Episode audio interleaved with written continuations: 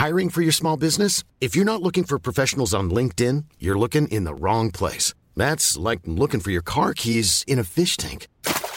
LinkedIn helps you hire professionals you can't find anywhere else, even those who aren't actively searching for a new job but might be open to the perfect role. In a given month, over 70% of LinkedIn users don't even visit other leading job sites. So start looking in the right place. With LinkedIn, you can hire professionals like a professional. Post your free job on linkedin.com slash people today. Heraldo Radio. La HCL se comparte, se ve y ahora también se escucha. El dedo en la llaga. Había una vez un mundo en el que nadie creía. Un país de historias inexplicables. Una nación con personajes asombrosos. Santo Tomás tenía razón. Hay que ver para creer. El México increíble, las verdades que duelen, la voz de los que callan, el dedo en la llaga. Infórmate, diviértete, enójate y vuelve a empezar. El Heraldo Radio presenta El Dedo en la Llaga con Adriana Delgado. Te quiero así, deliciosa, insospechada, porque creo en tu palabra, porque yo siento que aún te necesito, porque me alteras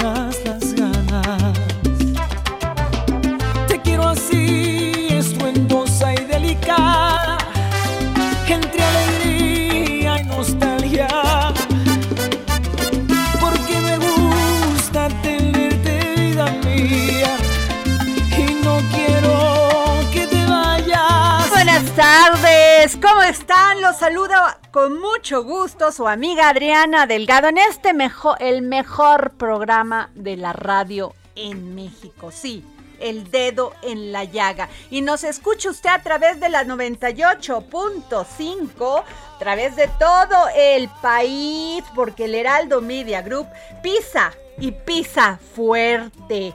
Y quiero decirles, quiero mandarle un gran, una gran felicitación a todo el equipo de web del Heraldo de México, al jefe Armando Casián que le pedí hoy que estuviera con nosotros aquí en el en la llaga, pero ya tenía un compromiso este anterior, hecho con anterioridad, pero este era para felicitarlo porque han hecho un trabajo espléndido. Ya somos el primer sitio web en todo México, o sea, el más importante en información noticioso de todo, donde conjunta la web, donde conjunta no solamente la, las redes sociales, el este de Heraldo Televisión, Heraldo Radio, el, el Heraldo Impreso. Bueno, ¿qué les puedo decir? Muchas felicidades a todo el equipo que hace posible el Heraldo Web, el Heraldo de México Web, pero además pues que tiene a todos, a todos los que trabajamos aquí y la verdad, gracias a ellos estamos con ustedes en todo lo que es redes y, y los programas se ven a través de la web y se escuchan a través de la web. Bueno, pues vamos a iniciar este dedo en la llegada de este 4 de abril de 2022 y fíjense que el presidente de El Salvador, Nayib Bukele, envió este lunes 4 de abril un mensaje a las pandillas consideradas responsables de 87 homicidios en tres días. Bajo la amenaza de aumentar aún más los castigos a sus 23 mil miembros encarcelados. La reacción del mandatario llega un día después de la Declaratoria Nacional de Estado de Excepción tras una ola de homicidios presuntamente ordenados por las por esta pandilla este homicida terrible, pero no de ahora, de todo, de hace muchos años. Yo me acuerdo que hicimos un documental reportaje, un reportaje documental con Lola de la Vega hace 20 años y Jorge Sandoval, que hablábamos de estas, de esta, este, de esta pandillas de Mara Salvatrucha y que en aquel entonces ya era un peligro para Estados Unidos, imagínense ustedes, y pasaban por medio de nuestro territorio.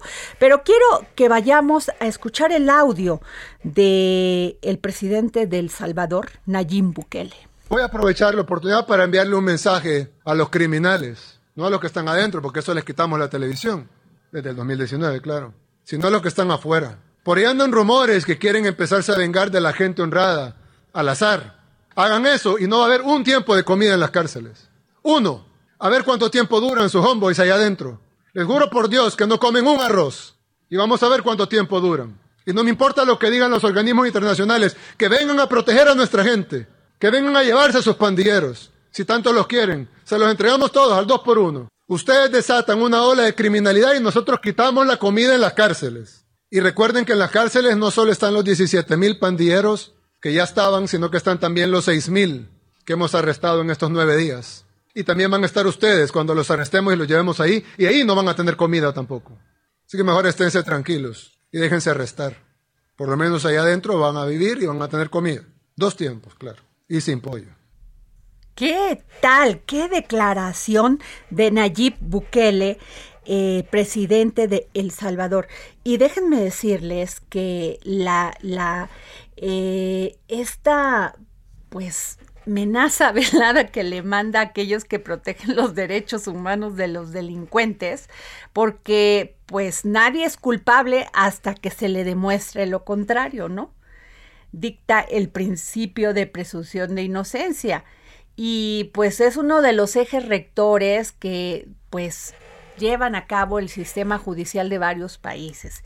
El tema es que se le ha acusado mucho a todas estas personas que protegen las, las comisiones de derechos humanos y asociaciones y más, que, que en vez de ver este, la, la, terrible ola de delincuencia y el daño que le hacen a las personas que pues se dedican a trabajar, a sacar, a salir adelante, pues protegen al delincuente y lo dejan libre. Pero eh, tengo en la línea a Alejandro Ope, experto en temas de seguridad. Alejandro, ¿Qué tal esta amenaza directa, frontal que le manda, pero además a este ejerciendo en pleno derecho el presidente Nayib Bukele y metiendo a la cárcel a estas a estas pandillas que han provocado miles de asesinatos en en El Salvador. ¿Qué opinión te merece? Primero que nada, Adriana, buenas tardes, buenas tardes, auditorio.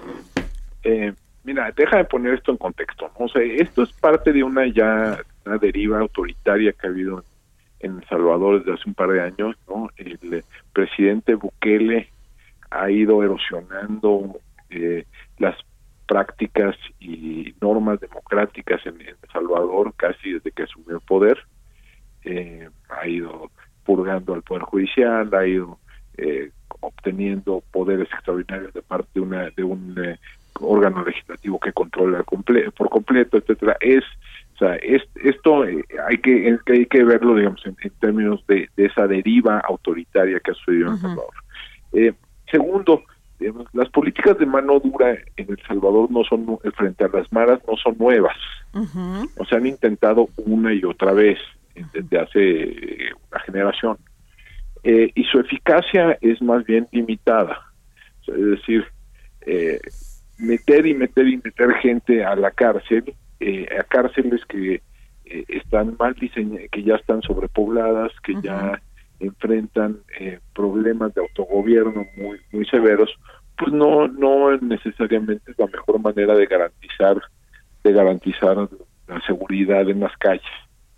Creo que eso ya ya digamos, la experiencia acumulada de 30 años de políticas de mano dura ya deberían de, apuntar en esa dirección. Eh, la idea de dejar a, los presos sin comida, pues, o sea, coloca, o sea, es, es eh, una suerte de populismo punitivo. Déjame ponerte, el mensaje aquí no es a los criminales, los criminales van a morir de la risa de eso, como si dependieran de la comida que les da el Estado. en, en, prisiones donde que, que son casi que, donde hay fenómenos de autogobierno muy, muy serios. Eh, o sea, el mensaje es a un electorado, ¿no? Que, eh, que obviamente está asustado por, una oleada de, seria, ¿no? El Salvador tiene tasas de homicidio muy por encima de las de México, por ejemplo, ¿no? Eh, y que donde hay un fenómeno de extorsión masiva muy importante, o sea, eh, ahí eh, el mensaje no es para ese lector, es tratar de, de aprovecharse de esos temores que tiene la población, de temores legítimos, ¿no? Pero de, aprovecharse de, esos temores, ¿no? Y lanzar un mensaje de, mano dura. Pero de nuevo, eh, o sea, la mayor crítica que se le puede hacer a estas políticas de mano es que no sirven. No, no, no, no. Pero Alejandro, pero, pero. No incapacitan. Pero pues aquí es abrazos y no balazos y la autoridad pública pues está destinada a contener la violencia haciendo cumplir y cumpliendo la, ley y castigando a quien la, quebranta. Sí, pero la ley es un escudo, no una espada. La ley no sirve para vengarse. Eh, esto te puedo asegurar que no va a servir. O sea, ya se ha intentado varias veces. Eh, eh, hay el, Salvador ha venido, digamos, oscilando entre treguas con las maras y políticas de mano dura eh, más bien ha optado por, eh, la trayectoria histórica ha sido optar por estas políticas de mano dura, por el encarcelamiento masivo, por eh, violaciones, por tolerar violaciones a derechos humanos por parte de sus fuerzas de seguridad, sin resultados tangibles. ¿Cuál es el problema también? ¿Cuál es el problema de, optar por, por la mano dura, por la, la, la presión a rajatabla por eh, el, el, eh, maltrato a, a, los imputados. Eh, primero, uno, endureces, muy probablemente endureces a los propios criminales. Dos, en la medida en que el, el Estado no tiene límites, pues entonces no se, no, no se ve obligado a generar capacidades para enfrentar de mejor manera la amenaza no se ve obligado a generar capacidades de investigación, a generar capacidades de, eh, procuración de justicia, eh, no se ve obligado a, a, indagar, a construir casos complejos para desmantelar a estas, a estas redes criminales. Eh, o sea, es decir, acaba siendo contraproducente las políticas de mano dura. acaban, acaban debilitando al Estado, no fortaleciéndolo. Y entonces, ¿qué es lo ideal, Alejandro? En este lo ideal es ir es ir fortaleciendo capacidades no capacidades de, del propio estado. A ver y, hay un ejemplo regional importante. En Honduras han venido disminuyendo de manera muy eh, muy significativa la tasa de homicidios. Tienen al igual que El Salvador tienen al igual que El Salvador un fenómeno de maras y de pandillas muy importante. Y eh, han venido transformando su policía nacional su policía nacional desde hace pues, casi una década y han venido y han disminuido su tasa de homicidio casi a la mitad. O sea, sí, eh, de la mano de, la asistencia internacional, en este caso el BID, por ejemplo. O sea, sí hay alternativas, sí hay alternativas que están a la que, que la tiene de, son los vecinos. Eh, o sea, sí se pueden ir construyendo, construyendo capacidades en la policía, en el sistema de justicia penal, en el Ministerio Público, para ir tratando con estos, con, Con, con estos fenómenos y manteniéndole al mismo tiempo el respeto a la ley y a los derechos humanos. De hecho, de hecho, o sea, no no hay una contradicción entre respetar derechos humanos y, la eficacia en el combate a la, delincuencia. Por el contrario, eh, obligar a las a las autoridades a estándares elevados en términos de, del trato a los imputados, los obliga a generar capacidades, los obliga a mejorar sus procesos, los obliga a investigar. Eh, es, de, hecho, es lo, pasa lo contrario en aquellas instituciones donde todo se vale. Allí, allí no hay una presión, no hay un incentivo a mejorar. Híjole, pues sin duda es un tema que nos rebasa en América Latina. Es terrible la procuración de justicia, es terrible la impunidad y estos son los resultados. Este, hechos violentos que van creciendo todos los días de, de nivel y esto es lo que tenemos, Alex. Eh, así es, pero digamos, pero no, o sea, el, el populismo punitivo ha sido intentado una y otra y otra vez en la región. ¿No? Ya deberíamos darnos cuenta que eso no funciona. Eso pues simple y sencillamente no funciona. ¿no? Entonces yo creo que tendríamos que optar por otros, por otros métodos. En fin, pero pues muchas gracias Alejandro Ope, gracias por siempre darnos una opinión muy inteligente y muy conocedora, experimentada de tu parte. Gracias. Muchas gracias, eh, Adriana, muchas gracias. Bueno, pues este, ayer se puso duro en la Cámara de Diputados. Y les explico aquí en mi columna el dedo en la llaga en el Heraldo de México impreso y la titulé Casi muere el amor. Y es porque eh, se había circulado por, de parte del diputado Marcos Mendoza el pasado jueves una contrarreforma a la energía eléctrica donde pues incluía algo que, que solicitaba el grupo parlamentario del PRI y es que la luz eléctrica fuera universal, o sea que a todo el mundo nos llegara y en especialmente pues gratis. una parte, ¿no? Sobre todo a la gente que menos tiene dinero, ¿no? Y este, y bueno, pues eh, eso obligó que Alejandro Moreno, presidente nacional del PRI, saliera antes a conferencia de prensa conjuntamente con todos sus diputados y diputadas y dijera que no, que no van a avalar esta reforma, esta reforma a la industria eléctrica que mandó el ejecutivo Andrés Manuel López Obrador y que este y que pues que no, que ellos quieren que, que, le llegue a todo mundo, a los, a los campesinos, a los, este, a la gente que menos recursos tiene. Eso está implícito en la reforma. O sea, yo no entiendo ni por qué lo, lo, lo asumen así, porque pues ya está implícito. Y además, pues el PRI se encargó durante tantos años de gobernar que eso lo hubiera hecho cuando gobernaban. Yo nomás lo digo, ¿verdad? Así. y entonces, bueno, pues armó la rebumba, como dicen en mi pueblo, allá en Veracruz. Y este, luego salió el PAN y el PRD diciendo que sí, que ellos, este, que van a analizar, que van a desechar esta reforma del presidente Andrés Manuel López Obrador y que este, y que van a plantear una nueva cuando ésta sea desechada en el pleno. O sea, van a esperar el momento para la foto. El asunto es que seguimos igual, ¿verdad? Sin reforma. Y en estos momentos creo que es muy importante. Y bueno, fíjense que, que que hubo una declaración muy importante porque dicen que las compañías extranjeras y nacionales que se oponen a la reforma eléctrica propuesta por el presidente Andrés Manuel López Obrador lo hace porque su objetivo no solo era el saqueo permanente del sector, sino destruir a la Comisión Federal de Electricidad para apropiarse, apropiarse de todo el mercado eléctrico de México que equivale a 315 mil millones de dólares. Yo tengo información que equivale a 876 mil millones de dólares. Pero, ¿quién más que el ingeniero Mario Morales Bielmas, director general de intermediación de contratos legados de la Comisión Federal de Electricidad? ¿Cómo está, licenciado? Adriana, qué gusto saludarte. Muy bien. Eh, un saludo a ti y a tu auditorio. Este, oiga, es que ahora ya nos salieron los redentores de, de, los mexicanos, entonces, pues eso sí que cañón.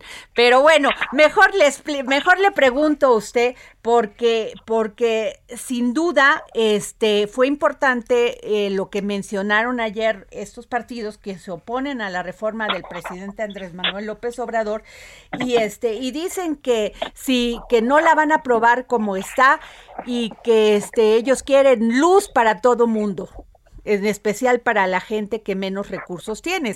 tiene.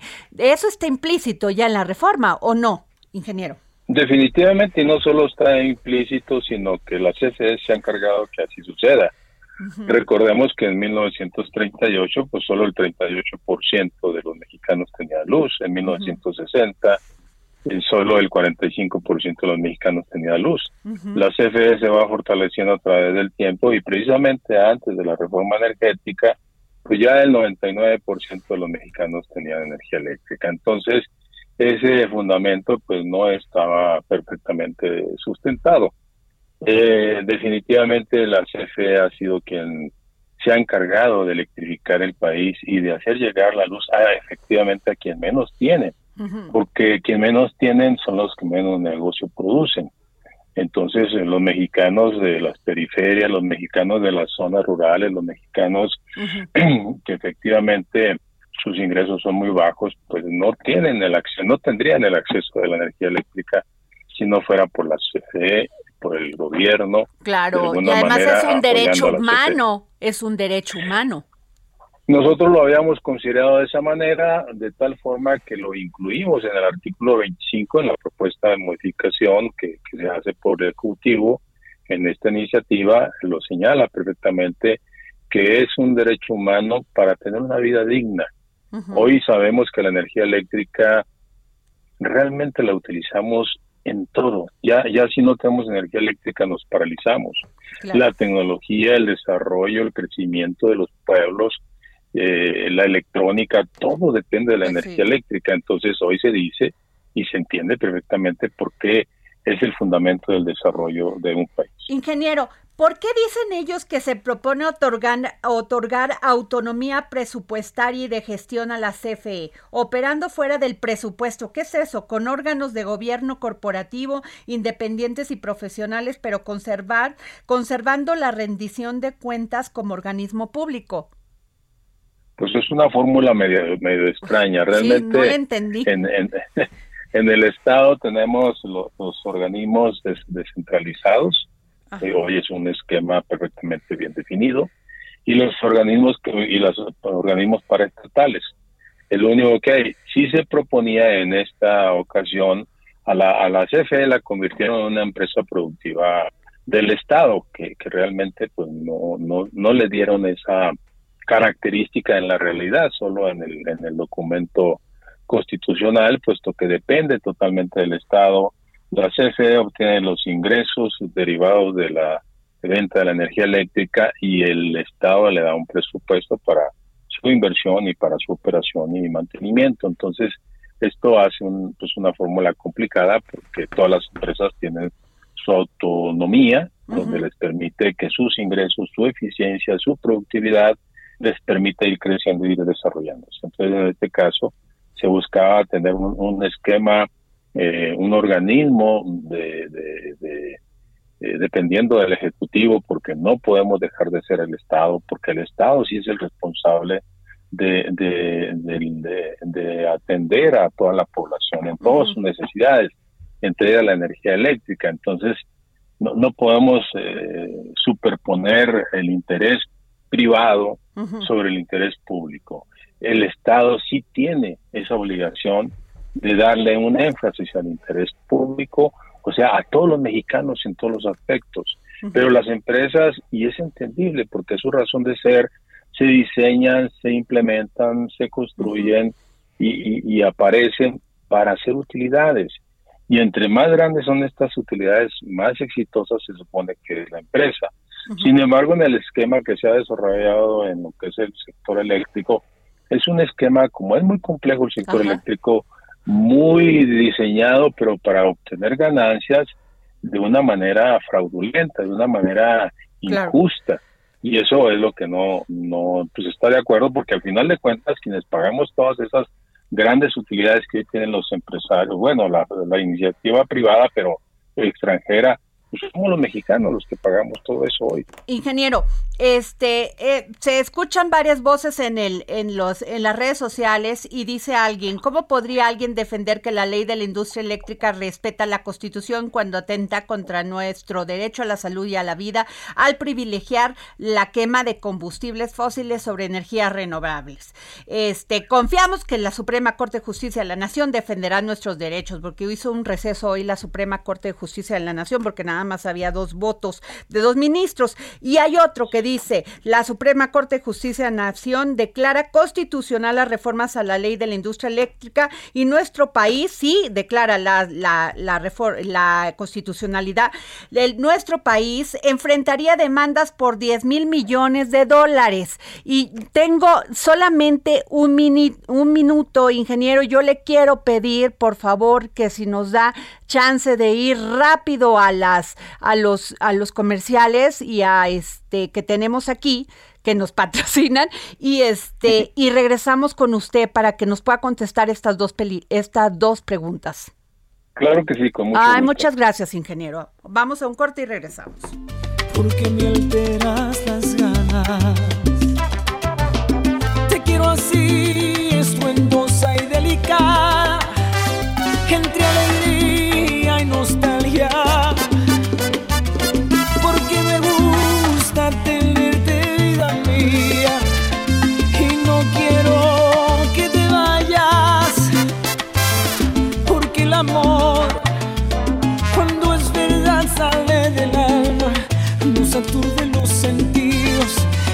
Pronto descubrimos que la piel Sigue a Adriana Delgado en su cuenta de Twitter. Arroba Adri Delgado Ruiz. Además, te invitamos a enviar tus opiniones y comentarios en texto o por mensaje de audio a través de WhatsApp al 55 2544 3334. Y si quieres escuchar El Dedo en la Llaga de El Heraldo Radio, en cualquier momento y donde quiera que te encuentres, descarga el podcast disponible en Spotify. It's that time of the year. Your vacation is coming up. You can already hear the beach waves, feel the warm breeze, relax, and think about work. You really, really want it all to work out while you're away. Monday.com gives you and the team that peace of mind. When all work is on one platform and everyone's in sync, things just flow wherever you are. Tap the banner to go to Monday.com.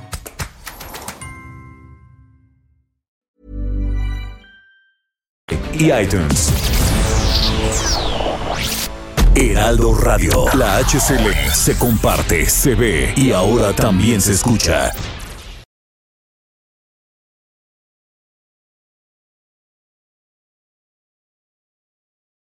Heraldo Radio. Sigue a Adriana Delgado en su cuenta de Twitter en arroba Adri Delgado Ruiz. Y envíanos tus comentarios vía WhatsApp al 55 25 44 33 34 o 55 25 02 21 04. Adriana Delgado entrevista en exclusiva a Ricardo Aldana, secretario general del Sindicato de Trabajadores Petroleros de la República Mexicana. ¿Tuvo usted oportunidad como sindicato de tener conversaciones con los funcionarios del gobierno de Enrique Peña Nieto? No, la verdad es que el gobierno de Peña Nieto no permitió que la organización sindical se metiera para nada en el asunto de la reforma energética. Yo creo que tampoco en la reforma eléctrica. O sea, no... O sea, los hicieron a un lado. Lo sacaron del... Nos sacaron del Consejo de Administración. O sea, las posiciones que habían obtenido... Teníamos cinco posiciones en el Consejo de Administración. No tenemos ninguna. La verdad es que la reforma fue muy agresiva, demasiado agresiva. Y eso causó mucho daño al país. Eso es, es una realidad. ¿eh? Es una reforma que era buena porque había que meterle dinero. Dinero de fuera. Pero siempre conservando lo que ya teníamos produciendo más, haciendo más fuertes a, a, a, las empresas que iban a la competencia, con las que iban a llegar y no disminuidas como estaban. Jueves a las 11 de la noche, El Dedo en la Llaga, Heraldo Televisión. No se pierdan este jueves esta interesante entrevista que le realicé a Ricardo Aldana, secretario general del Sindicato de Petróleos Mexicanos, de Trabajadores de Petróleos Mexicanos.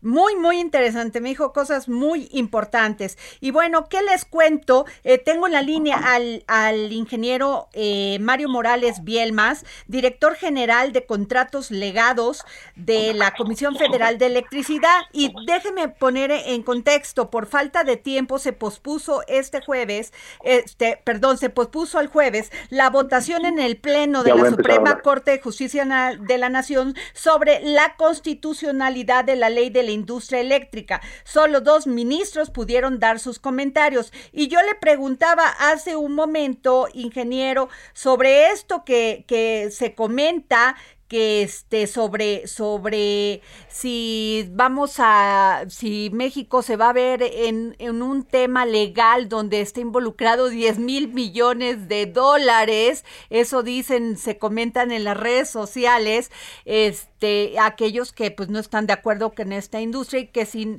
nos va a dañar la salud que porque van a utilizar van a regresar al carbono al carbón perdón y que si lo van a sacar que hay este cementerios de carbón y que lo van a volver a destapar y que lo van a volver a usar. ¿Qué tan cierto es esto? Bueno, pues es totalmente una ah, eh, comunicación falsa, son expresiones totalmente falsas.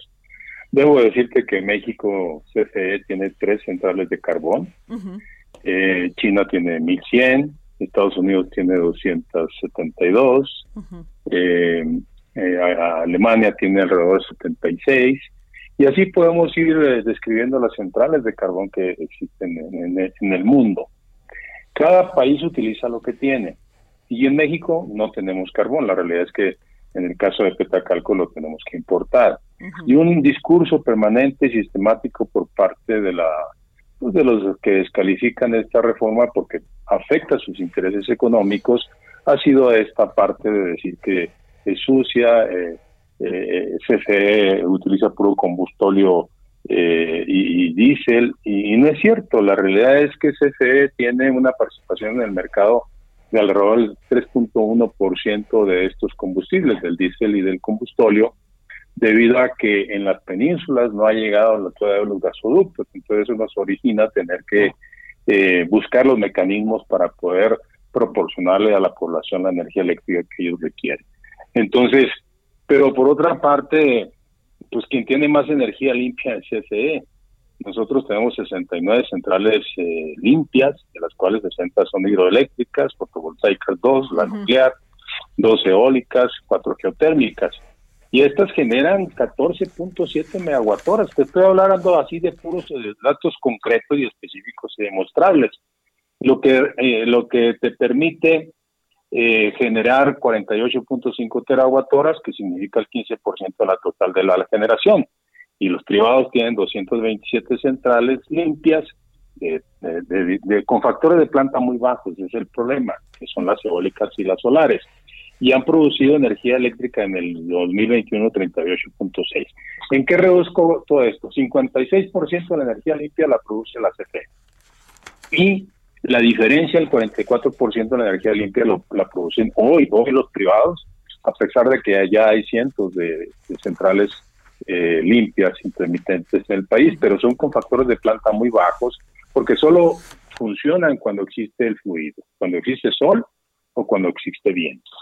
Entonces, este es un discurso sistemático y permanente buscando descalificar, es una mentira total, quien tiene más energía fósil en este momento, en proporción hablando, son los privados, porque utilizan el gas de manera importante para funcionar sus centrales eh, térmicas, termoeléctricas y Gas que compramos a Estados Unidos.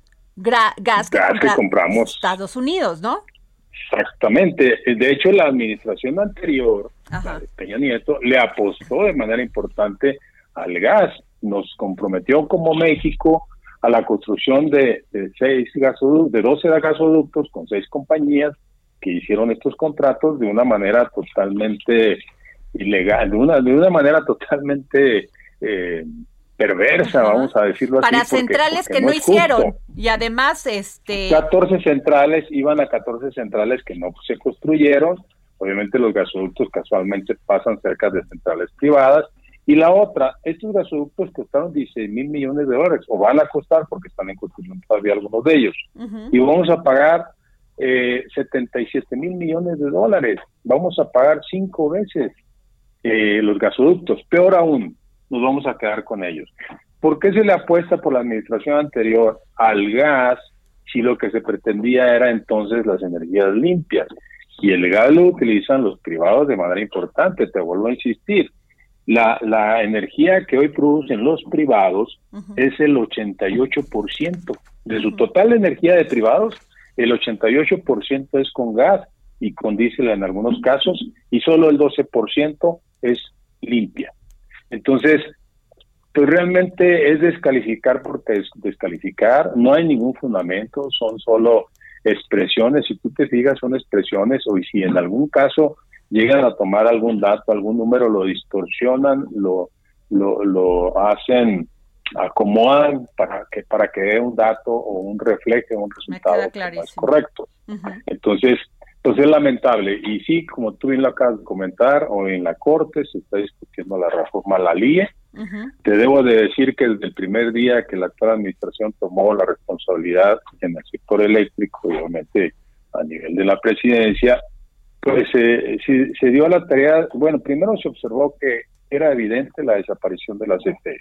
Sistemáticamente se fue desplazando a lo largo del tiempo, justificando que era ineficiente, pero se armó un mercado que no es mercado, puesto que el 45% de hoy de la generación la produce las energías o las centrales que se construyeron desde el 92 a la fecha y fueron protegidas por la reforma de Peña Nieto y no forman parte de ese mercado. Entonces ya el 45% ya no juega en el mercado. Entonces, esta, esta situación muy particular que se vive en, este momento eh, ha, creado una gran confusión porque las diferentes voces que están pagadas, eh, los recursos que se han distribuido y dispersado a lo largo de los últimos años, pues ha sido impresionante, muchísimo más que los que se distribuyeron cuando la autorización o aprobación de la reforma constitucional de 2013. Iniciamos buscando cambiar, modificar reglamentos, manuales, documentos menores. Todo absolutamente era motivo de amparo. Duramos un año y medio prácticamente buscando, construyendo, trabajando intensamente para hacer ocasiones y que la CFE no desapareciera, porque va a desaparecer si continúa esto. Y la CFE sí tiene un espíritu público, un espíritu social. Y el privado, el empresario no. El empresario lo único que le interesa es obtener ganancias y es lo que está ocurriendo en Europa, en España, en Inglaterra, en Alemania. Entonces eso es lo que tenemos que ser muy cuidadosos. Bien, después de que vimos que no podíamos avanzar, el presidente giró instrucciones para que se hiciera la reforma a la ley de la industria Se construye de tal manera que pueda ser eh, un mecanismo que permita que eh, eh, haya una presencia segura del Estado a través de la CFE y que no se pueda perder el control de los precios como ocurre en España. Avanzamos en la reforma de la ley de la industria eléctrica. Inmediatamente al día después de que está aprobada, la, la, la este, se ampararon. Y se detuvo.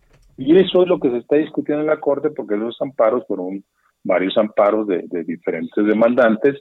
Y pues hoy la Corte ha considerado una de sus ministras que es importante atraer el caso para discutir la constitucionalidad o inconstitucionalidad de esta reforma a la ley de la industria eléctrica.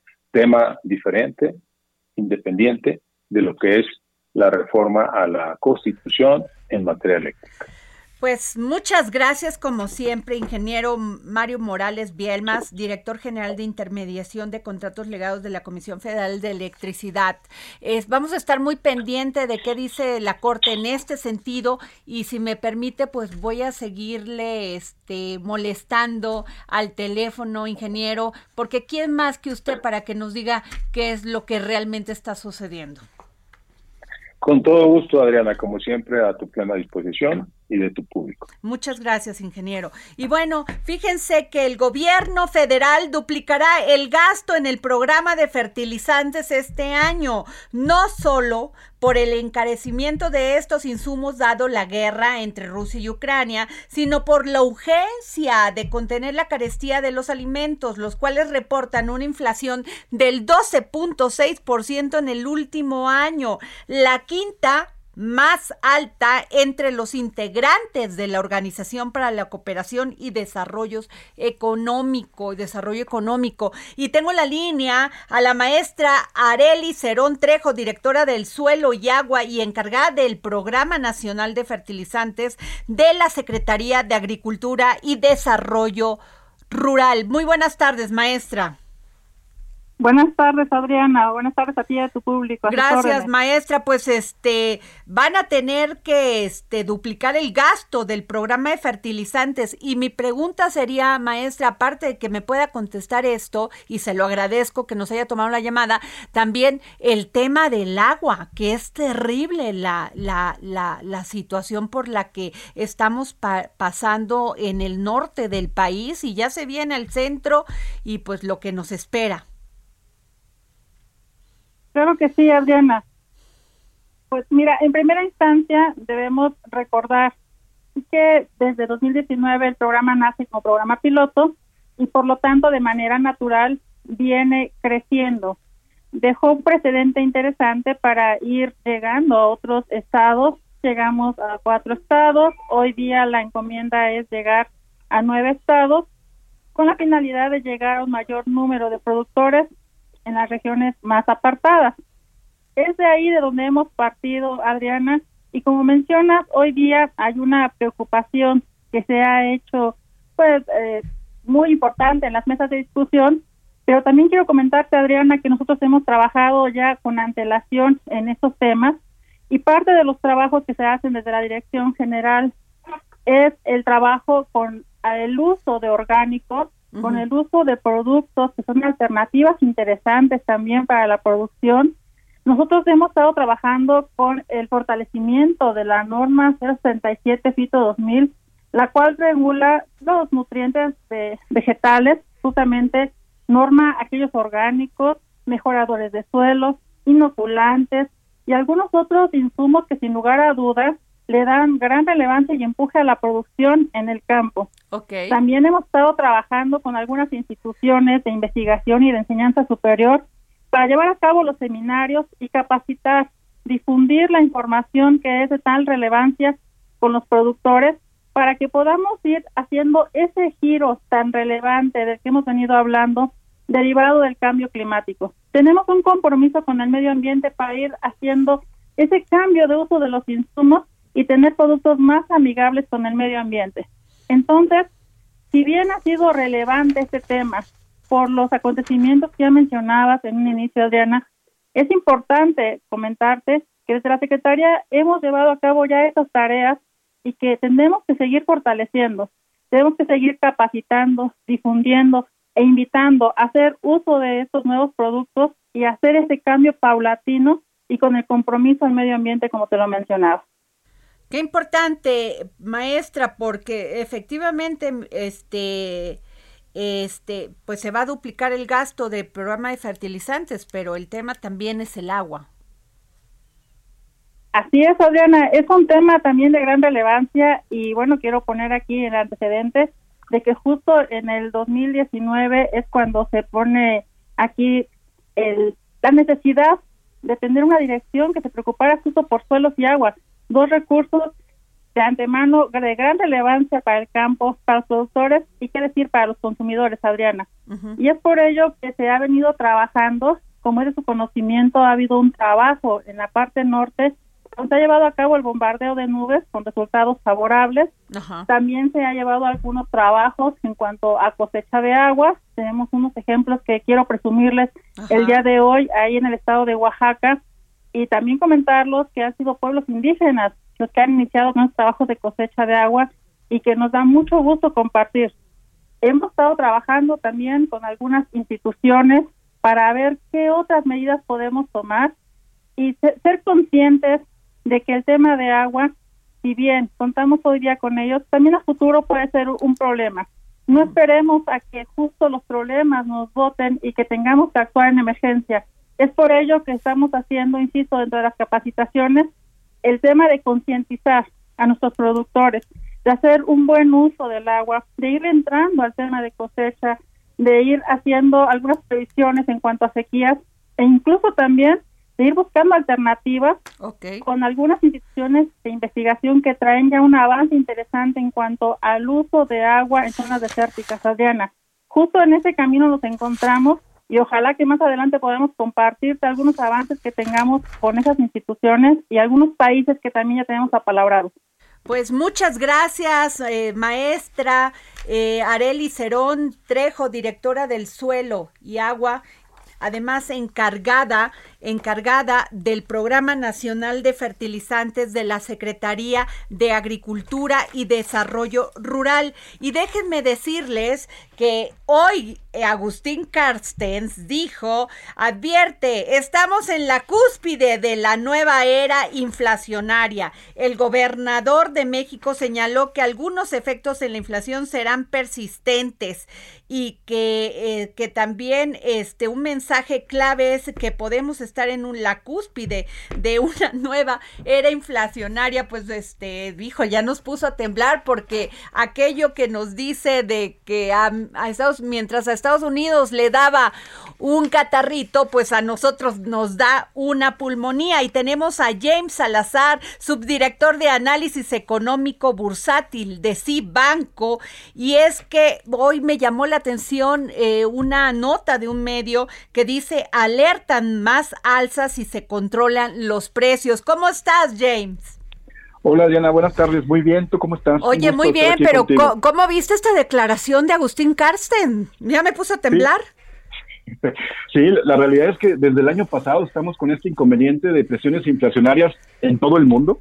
Han sido una serie de, eventos que, que, han formado una, una, especie de tormenta perfecta y sí nos habíamos acostumbrado a buenos años de, de inflación baja, sobre todo por apoyado en gran medida por China y estos niveles de producción en masa que abarataron la mayor cantidad de bienes y servicios, ¿no? Ahora estamos en una época en la que la, pandemia, ahorita con la guerra, este, se están generando, siguen generándose cuellos de botellas, hay escasez de insumos, los energéticos subiendo y todo esto al final de cuentas se termina traduciendo en mayores presiones oh, inflacionarias. Ajá. Oye James, pero a ver, este, el presidente Andrés Manuel López Obrador dijo que este que pues puede eh, ponerle un tope, eh, un tope a los precios, imponer precios máximos a los productos de la canasta básica para intentar frenar la inflación. ¿A qué se está refiriendo? Sí, así como ahorita tú comentabas que te asustó el mensaje de, de Carsten, el presidente en realidad está preocupado, pues efectivamente hay una, puede ser una cúspide de una nueva era inflacionaria. El problema es que siempre empiezan a surgir este tipo de ideas que ya han sido eh, debatidas a lo largo de, los, de las décadas pasadas. Lo que quiere hacer el presidente es, bueno, vamos a tratar de controlar la inflación estableciendo un precio máximo, que ciertos productos de la canasta básica, en específico agropecuarios, no pasen de cierto umbral. Y esto pues, tiene una buena intención, el problema es que no, no sirve. O sea, el, resultado final es, es, peor o tiene mayores costos. ¿Por qué? Porque el, el, de primera instancia, a un precio más bajo, ¿qué es lo que sucede? pues los consumidores demandarían más, una, cantidad mayor de ese bien, pero los productores pues, estarían dispuestos a ofrecer menos, porque quizá muchos de ellos a ese precio no le da para responder a los costos. Entonces, de entrada, podrías generar desabasto o escasez.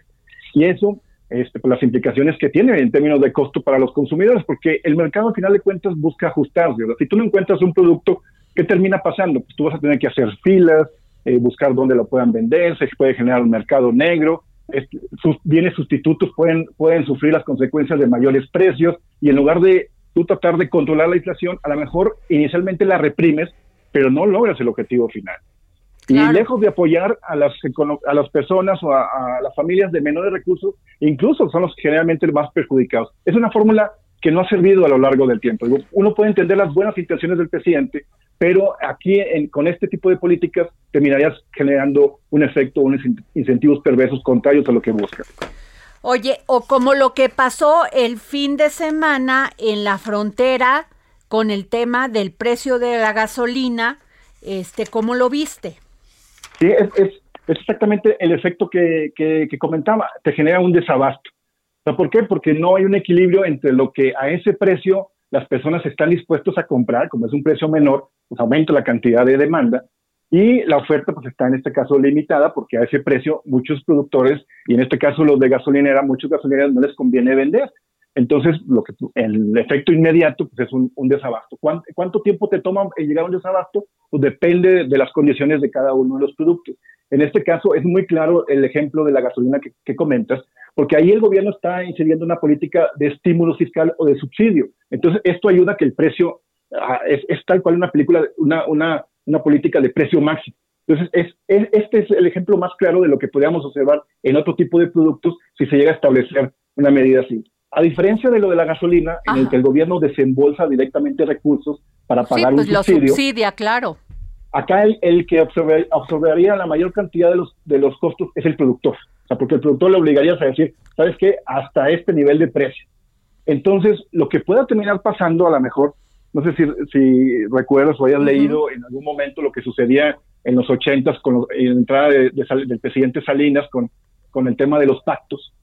A lo mejor pues, a- a- estableces este tipo de medidas, al mismo tiempo apoyas para que el productor pueda tener otros otros mecanismos para mejorar la oferta, a lo mejor les, les hables los mercados, pero el, el, el productor al final de cuentas dice, a ver, a este precio a mí no me conviene vender o no me conviene vender internamente, a lo mejor me conviene exportar, porque algunos de los productos que tú estás poniendo o que el presidente busca ponerle un precio máximo, México globalmente es muy competitivo, sobre todo en frutas y hortalizas. Claro. Es una potencia. Entonces mejor dices, mejor lo vendo al exterior.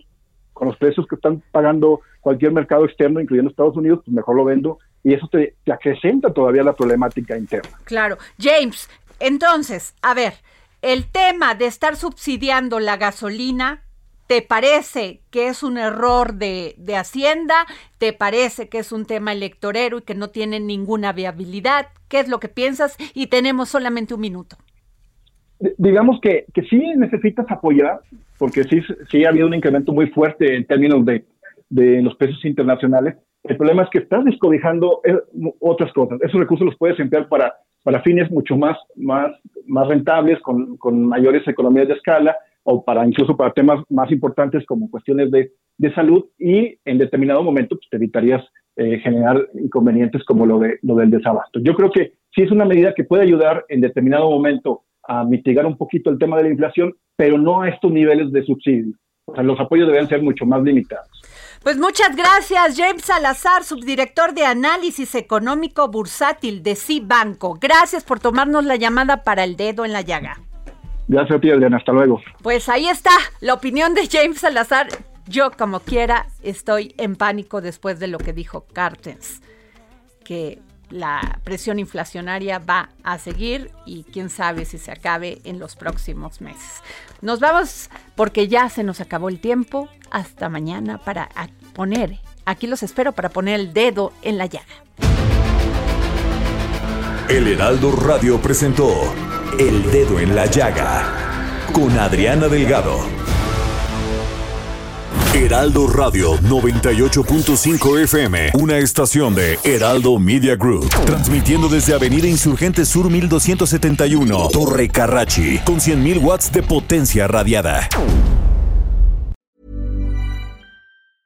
Even when we're on a budget, we still deserve nice things. Quince is a place to scoop up stunning high-end goods for 50 to 80% less than similar brands. They have buttery soft cashmere sweaters starting at $50, luxurious Italian leather bags, and so much more. Plus, Quince only works with factories that use safe, ethical, and responsible manufacturing. Get the high-end goods you'll love without the high price tag with Quince. Go to quince.com slash style for free shipping and 365-day returns.